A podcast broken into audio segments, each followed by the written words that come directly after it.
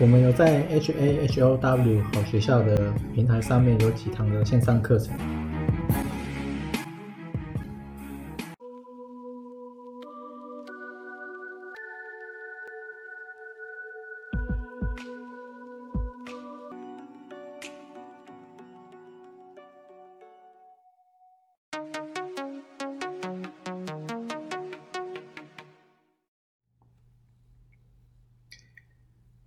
今天是二零二二十一月六号。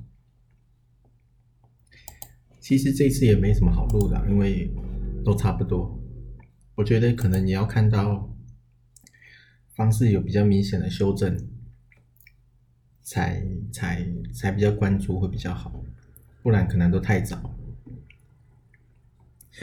然后上前两个礼拜吧，好像道琼道琼拉了很多，那道琼都是银行的嘛。道琼拉了很多，所以大家也预期，哎，台股是不是会拉很多？但是目前看起来好像没有，那反而台积电还很弱，它也没有再上四百，它现在在三八二。最近一天它还是跌的。那美股的话，你除了道琼之外，最弱的就是纳斯达克，它是科技股，然后罗素两千。其实也没什么涨，S M P 五百就是大型的那种成分股，它其实也没什么涨，就唯独道琼拉上来而已，啊拉上来也没有量，也没有说特别明显的量跑出来都没有，然后另外是美元，美元是有在做横盘，有有一阵子了，我看。然后这一次的美股拉上来，应该就是市场在庆祝说，哎，可能升息的终点快到了，就是说慢慢加息会趋缓，但是目前看起来没有，而且鲍威尔的记者会，他直接就有出来讲，他说通膨还那么高，你现在要停止加息还很远，他这个新闻上面有讲。而且他这一次调，把这个基准利率调到二零零八年来的最高。另外，他可能之后还会再调。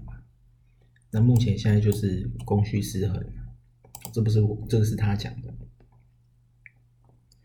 然后另外是，呃，丰田，就丰田汽车，它的财报。最近有出来也是不好，因为这种大公司它通常应该是比较稳的，但是也没有，也是在下修了。